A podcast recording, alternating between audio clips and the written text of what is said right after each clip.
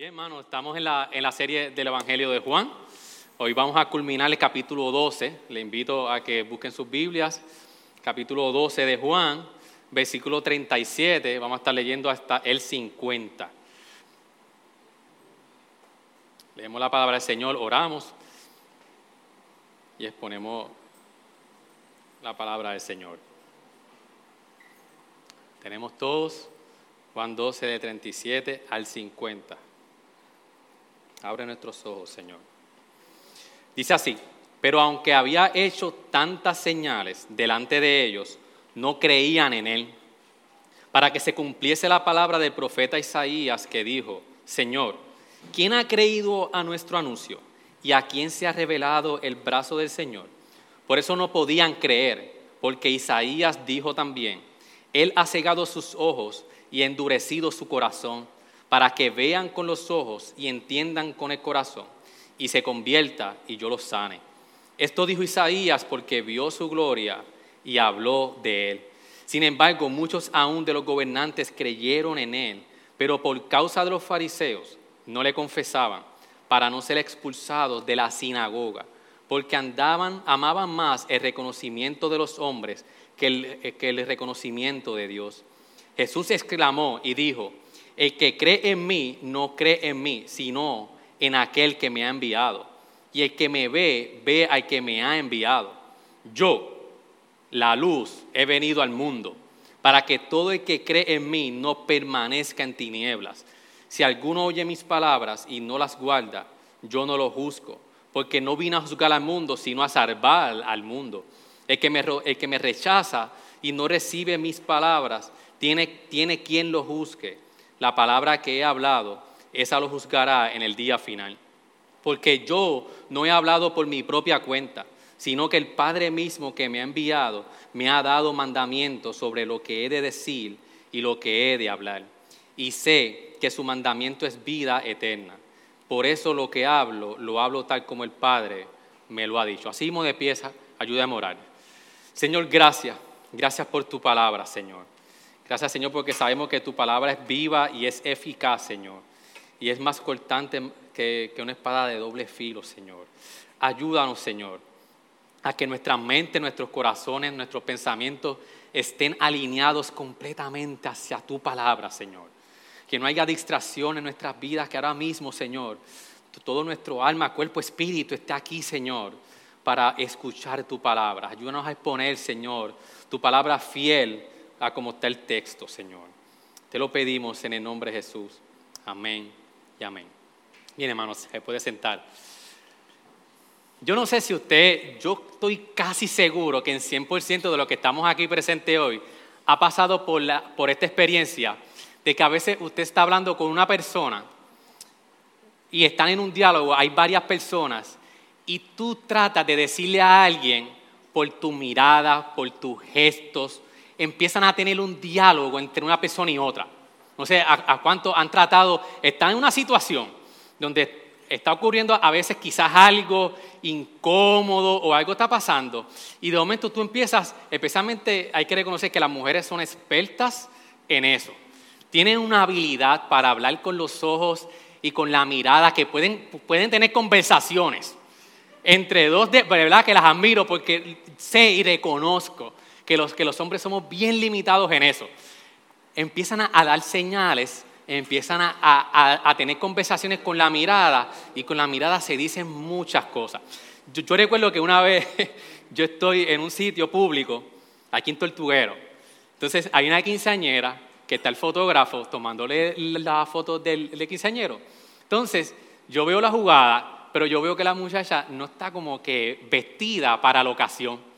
Y yo estoy así con, con, con Wilmar y, con mi hija, y yo empiezo a decir, oye, pero es que esta muchacha como que la ropa no va con la, con la, con la ocasión, es un quinceañero, y como que no me gustaba mucho la dinámica, pues yo empecé como cabrón con mi familia. La cuestión fue que yo empiezo a ver Wilmar y se transfigura, empieza a hacerme señas por todos lados, y empieza, y yo decía, ¿qué, qué le pasa a Wilmar? Pues ¿qué está pasando? Y ella, ella allá haciéndome 20 mil, y yo cuando nos montamos el carro, ella histéricas, histéricas, y yo como si nada. Y, yo le digo, mira, ¿qué pasó? Porque ustedes tenían esa cara y me estaban mirando así como que, me dice, papá, ¿tú no te diste cuenta de todo? Y dice, no, ¿qué pasó? Que mientras tú criticabas a la muchacha y su traje y lo que tenía y el peinado, la señora que estaba bien cerca de nosotros precisamente era familiar de la muchacha.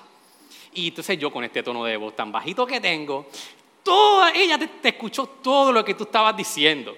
Así que a veces nos montamos el carro y ellas empiezan, papá, pero tú no te diste cuenta cuando yo te empecé a mirar. No me doy cuenta. Pues, hermanos, hay muchas ocasiones de que en nuestra vida hay muchas señales. Pero el contraste del verso del que vamos a, trabajar hoy es, es que las señales no son por telepatía. Las señales no son simplemente miradas que te hacen decir muchas cosas. Son señales que son completamente, están ahí, a la vista. Y cuando nosotros vamos del, versículo 37 al 50, aquí Juan va a cerrar el ministerio público de Jesús. Aquí Juan va a hacer un resumen de lo que ha venido diciendo en los primeros 12 capítulos. Entonces Juan está aquí haciendo ese resumen y diciendo las últimas palabras de Jesús. Cuando nosotros vemos a Juan, el, propósito de Juan 20:31 es que él escribió este evangelio para que todo el que lo oiga pueda creer de que Jesús es el Mesías y el que cree en él tiene vida eterna. Ese es el propósito de Juan. Entonces vemos que Juan utiliza la palabra señales. Pero la palabra señales en el griego es una palabra algo como meilón, algo así por el estilo. No es solamente meros milagros. La palabra señales que Juan está utilizando en su original aquí tiene un significado de que significa, que indica, da a conocer.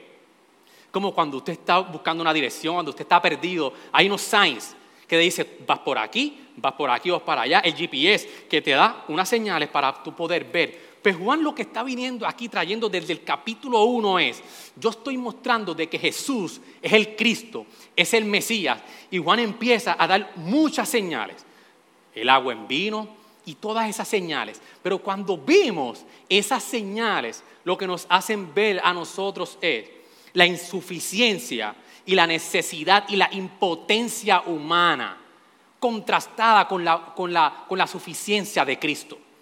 Todas estas señales empezamos a verlas. Convirtió el agua en vino. ¿Por qué convirtió el agua en vino?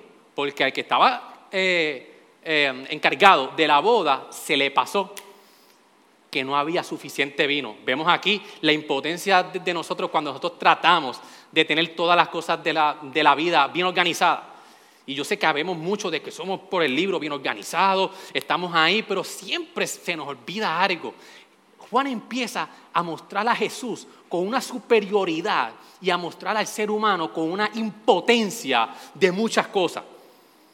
Jesús sana un paralítico, le da vista a un ciego, vemos la impotencia de, nosotros ante, ante, la salud, ante, ¿cómo se llama? Ante la enfermedad. Jesús por encima de la enfermedad. Jesús puede alimentar a una gran multitud. Ahí vemos nuestra limitación y dependencia de los recursos naturales.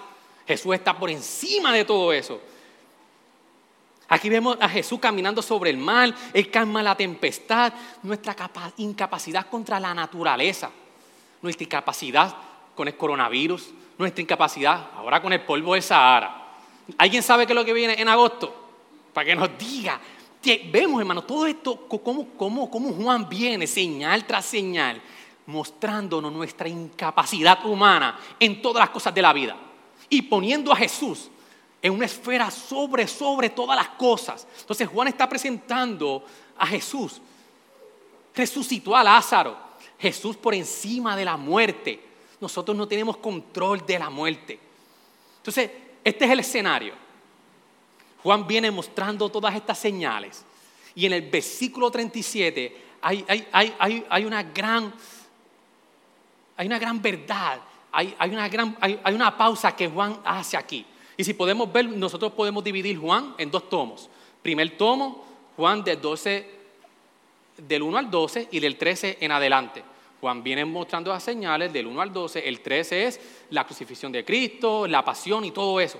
Aquí Juan está cerrando el ministerio público de Jesús y las últimas palabras de Jesús. de su ministerio público. Entonces, pero cuando vemos, entonces, que aún viendo todas las, tantas señales, como Juan bien dice en el versículo 37, porque había, pero aunque había hecho tantas señales, delante de ellos no creían en él. Y aquí vemos del que el gran problema de que a pesar de todas estas tantas señales, como Juan lo pone, y esta palabra tantas señales no, solamente es mucha, sino que hay una connotación de grandes señales, aún, aún delante de ellos ellos no podían creer. Y vemos de que aquí el problema que, que le sucedía al pueblo era el problema de la incredulidad. Vemos la incredulidad porque las señales que Juan estaba haciendo de Jesús no eran unas señales solamente eh, eh, meros milagros, sino que en esas señales él quería mostrar que Jesús era el Cristo. Aquí vemos que, que la incredulidad del hombre no es únicamente el yo no saber algo. La, la, incredulidad del hombre no es deficiencia intelectual, no es falta de conocimiento, sino que la incredulidad es es la respuesta de un corazón en rebelión contra Dios. Estamos viendo de que ellos tenían todas las señales de frente, tenía todo a la mano, 4K, 8K, todo de frente, y por su incredulidad, ellos viendo, porque había en ellos, su corazón estaba completamente perverso. Y esto nos habla a nosotros de la corrupción y la depravación del hombre en su corazón. Nuestra incredulidad nosotros siempre apuntamos a que es que a mí me han pasado tantas cosas en mi vida. A mí me han pasado tantos hechos en mi vida que, por eso es que yo estoy en la, condición en que yo estoy. Nos justificamos y decimos, mira, yo estoy así porque a mí me ha pasado esto, me ha pasado lo otro. La incredulidad no tiene que ver nada con tus circunstancias. La incredulidad tiene que ver con el problema que tú y yo tenemos que está en nuestro corazón. Como bien dice J.C. Riley, él dice, la prevalencia de la incredulidad y la indiferencia en el presente no debe de sorprendernos. Es solo una de las evidencias de esa poderosa doctrina fundamental, la corrupción total y la caída del hombre. Cuán débilmente captamos y nos damos cuenta de esta doctrina, solo creemos a medias el engaño del corazón. O sea que el gran problema proviene de nuestro corazón.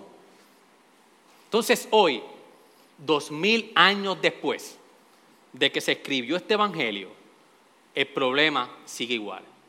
Nosotros tenemos señales tras señales en nuestra vida. Cada uno de nosotros, si yo le doy eh, oportunidad aquí, puede decir cuántas cosas el Señor ha hecho por nosotros. Podemos empezar, hemos visto señal tras señal en nuestras vidas. Hemos visto cómo Dios, como bien dice en Romanos 1, que Dios se ha revelado en la naturaleza. Dios se ha revelado a través de muchas formas en nuestras vidas. Lo hemos visto en nuestra familia, en la provisión, en estos últimos tiempos. Mire, hermano, yo trabajo en un hospital y es increíble, Señor, dentro de todas estas cosas que están sucediendo con el coronavirus. Yo veía la mano del Señor porque de los un número alto, alrededor de 600 pruebas que se han hecho, solamente han llegado dos que son positivos. Y yo decía, Mari, yo veo la provisión del Señor ahí. como en, otras, en otros lados esos casos están disparados? En, las, en tantas cosas que nosotros hemos visto en nuestras vidas, vidas transformadas.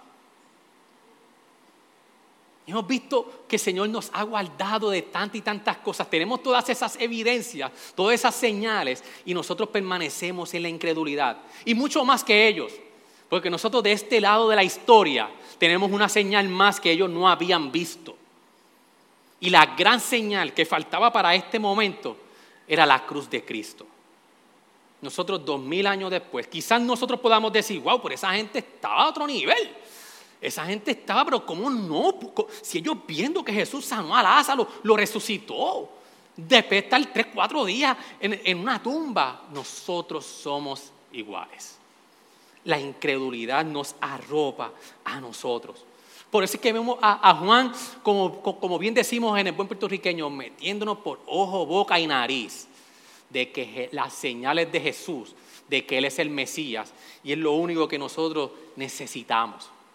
Ahora bien, después de, Juan hacer esta aseveración en, el versículo 37, Juan tiene que explicarle entonces por qué ellos no podían creer, por qué había tanta incredulidad. Cuando vemos aquí en el versículo 38 que dice, para que se cumpliera la palabra del profeta Isaías que dijo, Señor, ¿quién ha creído a nuestro anuncio? ¿Y a quién se ha revelado el brazo del Señor? Aquí vemos varias cosas. Aquí Juan está citando a Isaías. como bien sabemos, Isaías 53 es el siervo sufriente que Dios había proclamado, había profetizado y se cumplió en Cristo Jesús. Nos quedamos ahí. Él usa Isaías 53, el siervo sufriente que se cumple en Cristo, que ese siervo iba a cumplir todo lo, que el Mesías estaba profetizado a través de el sufrimiento. Y él cita aquí a Isaías 53. Y lo que Juan está diciendo es la incredulidad no se fue por encima de la soberanía de Dios. Esto no fue un, accidente. Esto no fue algo que, ups, se le pasó a Dios. Y escuchen bien, cómo vemos la autoridad de Dios y la misericordia y la gracia de Dios aquí.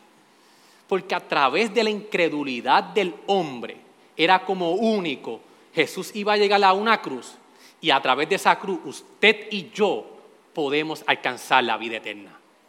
Dios utiliza la incredulidad del hombre. Miren, miren el plan de Dios desde el Antiguo Testamento. Dios usa esa incredulidad porque Jesús tenía que llegar a un madero. Porque Jesús tenía que pagar lo que tú y yo teníamos que pagar por nuestro pecado, por nuestra culpa. Él tenía que, alguien tenía que pagar por nuestra culpa.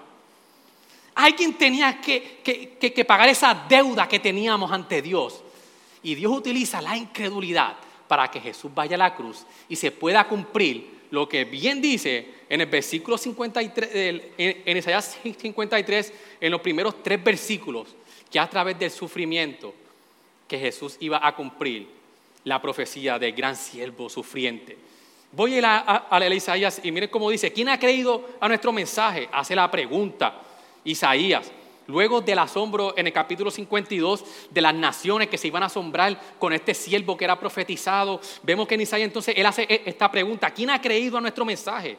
¿A quién se ha revelado el brazo del Señor?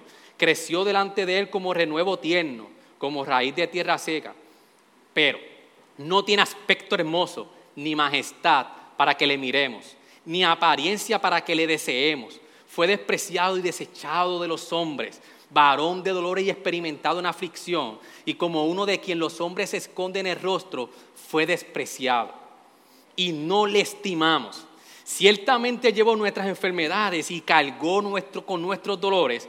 Con todo, nosotros le tuvimos por azotado, por, por herido de Dios y afligido, mas Él fue herido por nuestras transgresiones, molido por, nuestros, por, por nuestras iniquidades. El castigo por nuestra paz cayó sobre Él y por sus heridas hemos sido sanados. Entonces Dios utiliza la, incredulidad para que se cumpla su propósito, pero había una razón más. Ellos no pudieron creer en este siervo sufriente porque no llenaba las expectativas de ellos como pueblo. Cuando vemos que Isaías está diciendo de que este siervo que va a venir va, a ser a través del sufrimiento, que no tiene aspecto hermoso, ni, majestad para que le miremos, ni apariencia para que le deseemos. Ciertamente al pueblo de, de Israel, Jesús, este siervo no llenaba las expectativas. Ellos querían un conquistador, ellos querían un Mesías que viniera a que lo pusiera a ellos como pueblo ante todo el mundo, que, que lo pusiera por encima de todas las naciones. Entonces su incredulidad los llevó porque ellos no podían entender cuáles eran las expectativas reales de Dios. Así somos nosotros, hermanos. Nosotros tenemos las expectativas que nosotros tenemos de Jesús, no son las mismas de Dios en muchas ocasiones. Quizás tú estás buscando de Jesús hay tantas personas que lo quieren tergiversar. ¿Y qué es lo que te dicen? Si buscas a Jesús, vas a caminar sobre qué? Sobre lo natural. Si buscas a Jesús, vas a tener una conquista. Lo, mismo que el pueblo de, Israel. Ellos querían conquistar los pueblos. Ellos querían estar establecidos como una nación grande. Así somos nosotros. Queremos a Jesús para llenarnos nosotros, para nosotros caminar sobre, como muchos dicen, sobre lo natural, para nosotros eh, estar por encima de mucha gente, para conquistar, para hacer tantas cosas. Esa no es la expectativa de Jesús. Jesús vino para que ellos pudieran hallar la salvación que ellos como pueblo habían menospreciado. Y eso es lo que Jesús, a Jesús le interesa de nosotros.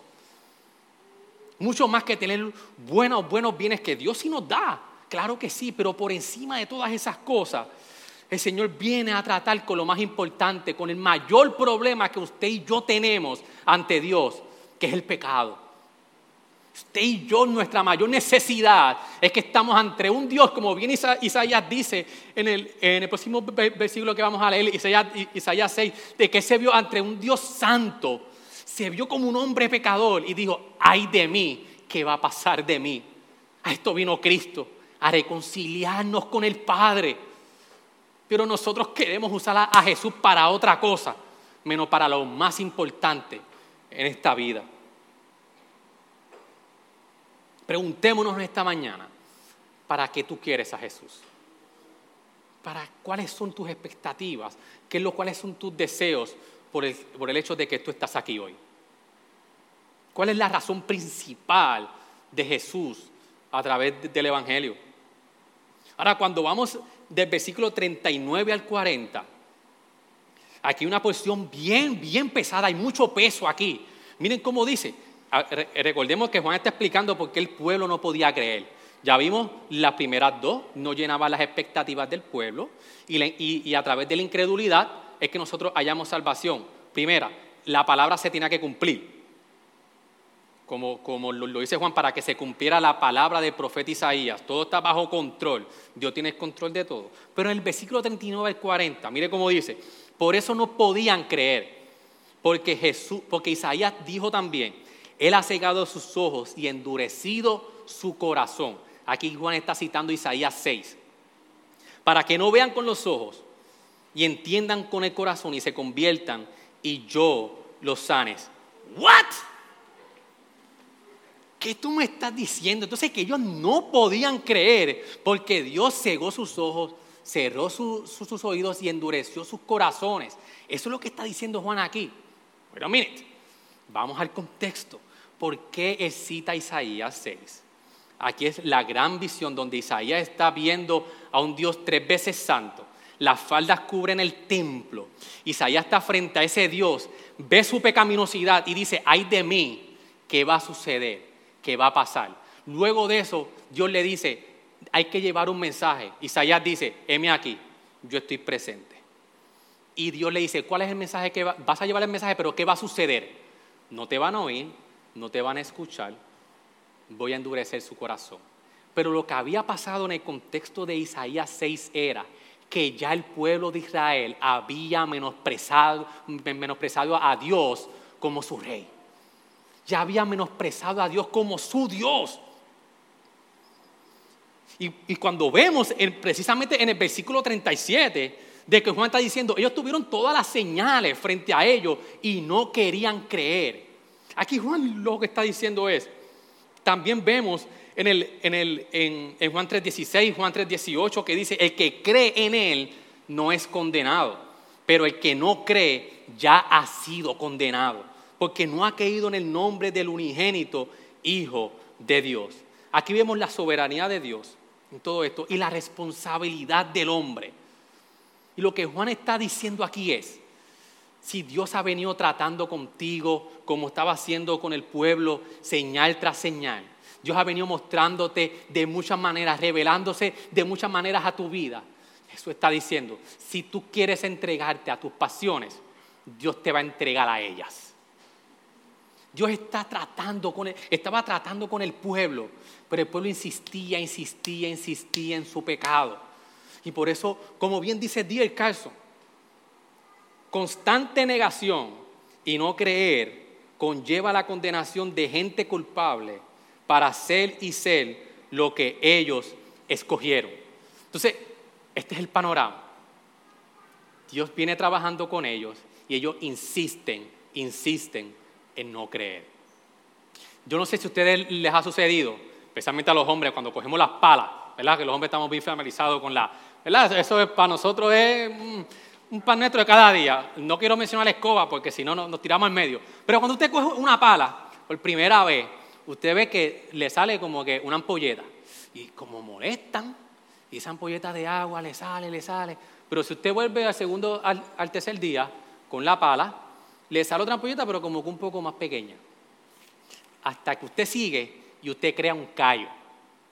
Y ese callo, usted puede coger la pala o, o coger la escoba y la puede coger y no le pasa nada. Hermano, lo que está diciendo aquí Juan es eso, que si nosotros insistimos en negar a Dios, si nosotros insistimos en nuestro pecado, va a llegar el momento que por, propia, por nuestro propio deseo Dios va a endurecer nuestro corazón. Dios nos va a entregar a nuestros deseos. Así que tengamos mucho cuidado de nosotros llegar a este punto. Ese es el mensaje del Evangelio. Aquí el mismo mensaje o te da vida o te da muerte. Aquí no hay puntos intermedios, no hay, no hay puntos neutrales. Y, Juan está haciendo aquí la advertencia.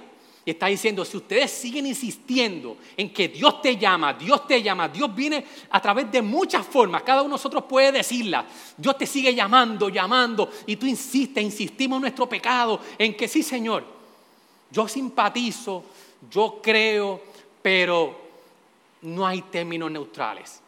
Que no lleguemos al punto donde Dios nos entrega nuestro deseo. Nosotros no, tenemos excusa de nada. Mira, mira cómo en el versículo 41. Entonces Juan dice, esto dijo Isaías porque vio su gloria y habló de él. Aquí, aquí, aquí Juan está diciendo de que Isaías vio la gloria de quién? De, de, Cristo desde el Antiguo Testamento. Entonces vemos cómo la Biblia ve entonces cómo es la gloria de Dios, cuál fue la manifestación de la gloria de Dios. Y como bien el pastor Xavier predicaba el domingo pasado, vemos muchas, muchas, muchas definiciones de gloria. Y, la gloria de Dios. Y queremos que la gloria descienda. Y queremos que, como, ¿cómo era que decía el himno de, de, Cristina? Este, derrama tu gloria. Y queremos ver tu gloria. La gloria de Dios, la mayor manifestación de la gloria de Dios. Juan está diciendo, se manifestó en su Hijo amado Jesús. Él es la gloria del Padre. Y nosotros buscando en tantas cosas, ¿dónde está su gloria? ¿Dónde está esto? ¿Dónde está? Está en Cristo Jesús. Pero tenemos entonces a otro grupo. Estaban los que no creían, pero del versículo 42 al 43, mire cómo dice, pero sin embargo muchos, aún de los gobernantes, creyeron en él, pero por causa de los fariseos no le confesaban para no ser expulsados de la sinagoga, porque amaban más el conocimiento de los hombres que el reconocimiento de Dios. Yo no sé, porque el, texto no nos dice si era una fe genuina, si eran, era una fe amegua, no sabemos. Lo que sí sabemos es que estas personas que habían creído, les, les importaba más la gloria de los hombres que la gloria de Dios. Se avergonzaban de Dios por eso es que vemos que la raíz, escúcheme bien, la raíz de la, incredulidad de Israel era que amaban más la gloria del hombre que la gloria de Dios. En muchas ocasiones nuestra imagen es más importante que mi destino final. Vivimos más, más interesados en mi imagen en lo que yo soy, en mi identidad, en lo que piensa el hombre. Y menospreciamos eso ante, lo que es la vida eterna, ante mi destino final. En muchas ocasiones nuestro estado social y cómo te ve la gente es más importante de lo que Dios hizo por ti. Estamos más pendientes a cómo nos vemos, cómo la gente nos ve. Y, que, y eso en muchas ocasiones se va por encima de lo que Dios ha hecho por nosotros. Que no, nos importe en, el buen sentido de la palabra. Que no nos importe lo que la gente piense de mí, sino que nos importe lo que Dios diga de mí. Y nosotros estamos en una era de que lo que la gente piensa de mí está, todos somos bien tentados. Pero yo sé que todos tenemos Facebook, Todos tenemos Instagram, todos tenemos TikTok, todos tenemos, ¿cuál es la otra? Snapchat. Fine, todos estamos ahí, pero en cada una de ellas, ¿qué, es lo que hay detrás de todo eso? Estar bien ante los demás. Usted no, va a no se va a tirar la foto que menos usted salió mejor. ¿Eh? Todos estamos aquí. Siempre estamos pendientes a lo que piensen de mí, el ángulo. Antes yo pasaba por la playa y yo me reía porque estaba corriendo y estaba con Keichani. Y yo vi una muchacha que se estaba tirando así la foto con el mal y estuvo sin mentirle, yo no sé cuánto, y volvía, y volvía, y volvía. Todos hemos caído en eso, yo lo sé. Confesémonos aquí hoy entre. Pero lo que quiero ver es que es una tentación y ellos, pero lo que ellos estaban aquí experimentando era que ellos estaban negándose, eh, estaban avergonzándose de Jesús. Pero qué ironía, porque en el versículo 44, vaya conmigo, mírelo, mírelo, léalo conmigo. ¿Qué fue lo que hizo Jesús? El versículo 44 dice, Jesús exclamó, mientras usted y yo callamos, para estar bien con los hombres, Jesús tuvo la valentía de exclamar a viva voz lo que Él vino a decir para que usted y yo alcanzáramos vida eterna. Y mientras usted y yo seguimos día tras día menospreciando a Jesús, avergonzándonos de lo que Jesús nos manda hacer, a vivir la vida que nos manda hacer, Jesús no tuvo vergüenza. Jesús estuvo dispuesto a exclamar a viva voz y eso que él exclamaba lo llevó a la peor, a la peor eh, eh, eh, al peor castigo que una persona puede tener. Y no estamos hablando meramente de los clavos de la cruz y del sufrimiento de la cruz, que sabemos que fueron un sufrimiento brutal, sino que en Cristo Dios derramó la ira de Dios cada uno de los pecados de nosotros. Esa ira fue derramada sobre los millones y millones de pecados de millones y millones de personas. Dios se reconcilió con nosotros, nosotros fuimos reconciliados con Dios, Dios derramando su ira sobre Cristo Jesús.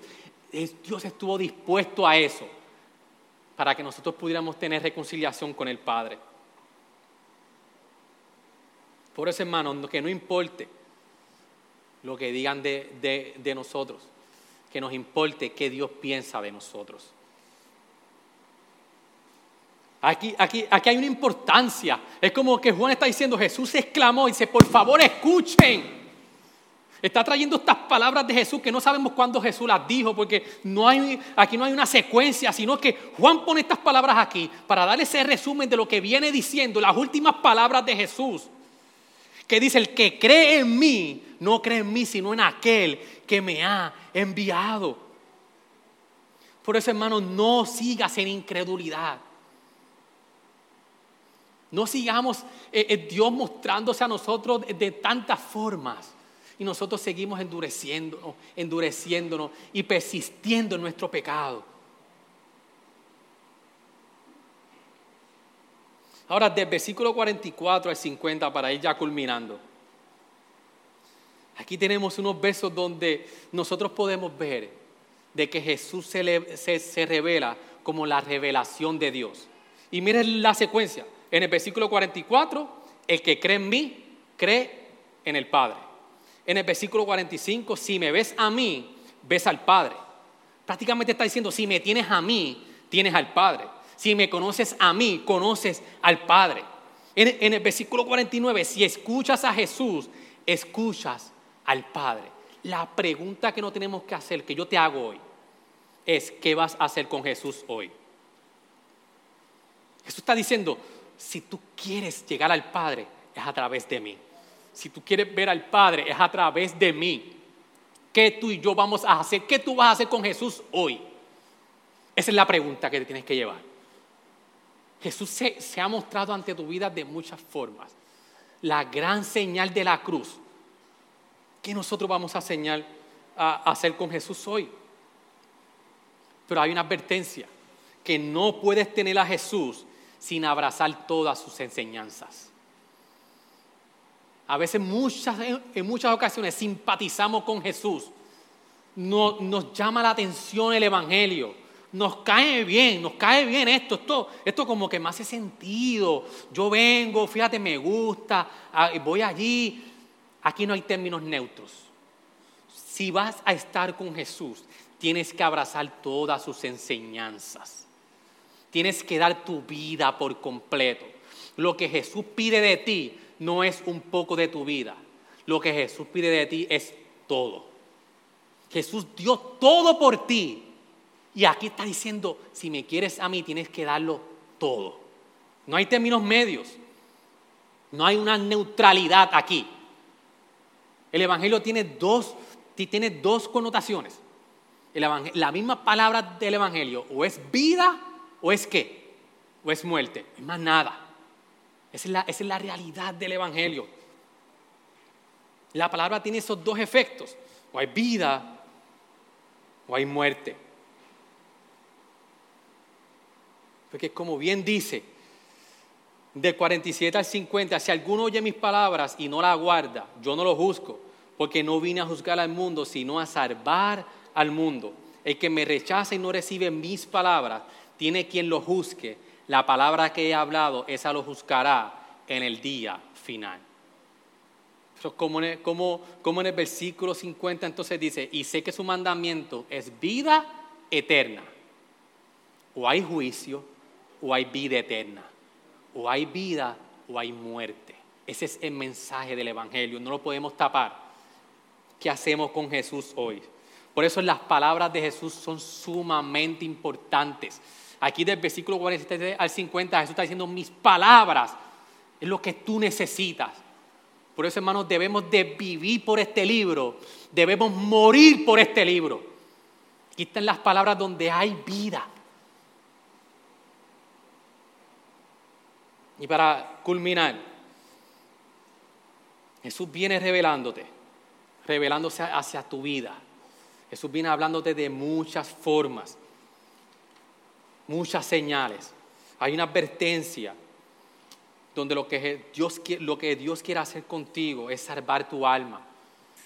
Dios no quiere que llegues al punto donde, donde endurezcas tu corazón y Dios siga tratando y tratando contigo y llegue el momento donde ya dejes de escuchar. Donde escuchando no puedas escuchar. Cuidado que no lleguemos a ese punto. Donde Dios nos entrega nuestras pasiones. Pero si, tú dices quizás esta mañana, pero es que ya yo creo en el Señor. Hay una advertencia también para el creyente.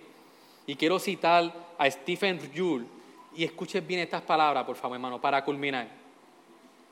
Mire cómo dice, la proximidad y la familiaridad han embotado mi sensación de asombro. Lamentablemente, lo mismo puede suceder con nuestra apreciación de las cosas de Dios. Hemos leído ese versículo tantas veces que ya no nos conmueve. Hemos cantado ese himno tantas veces que ya no nos atrapa. Hemos participado en la cena del Señor tantas veces que ya no nos conmueve. Hoy, tenemos Santa Cena. Yo te pregunto, ¿la Santa Cena hoy la, la has cogido tantas veces que ya no te conmueve? Hemos escuchado sobre nuestro pecado tantas veces que ya no nos rompe el corazón.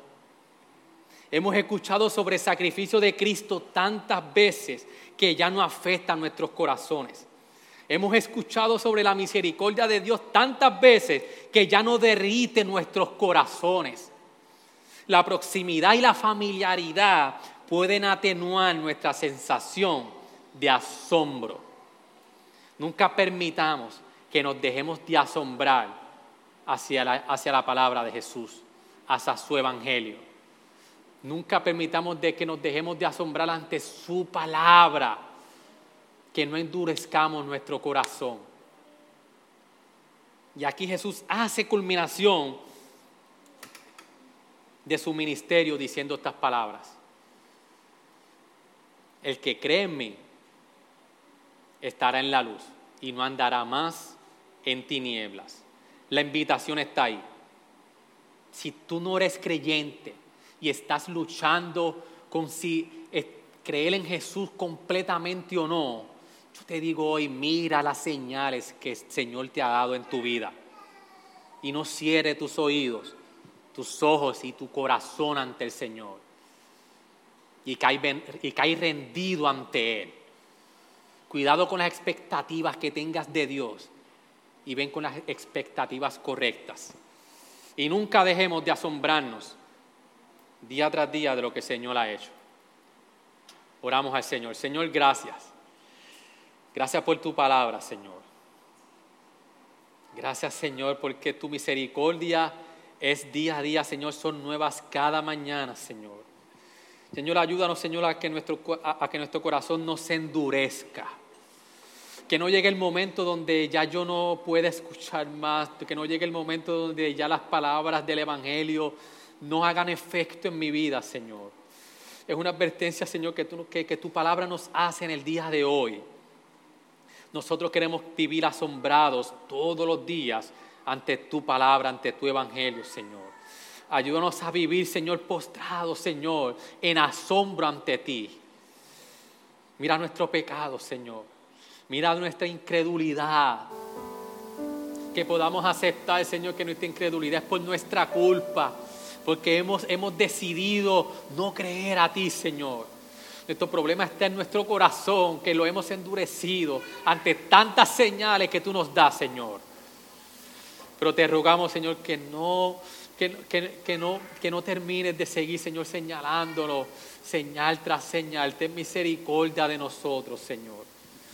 Que no seamos como estos que creyeron pero se avergonzaban de ti, Señor.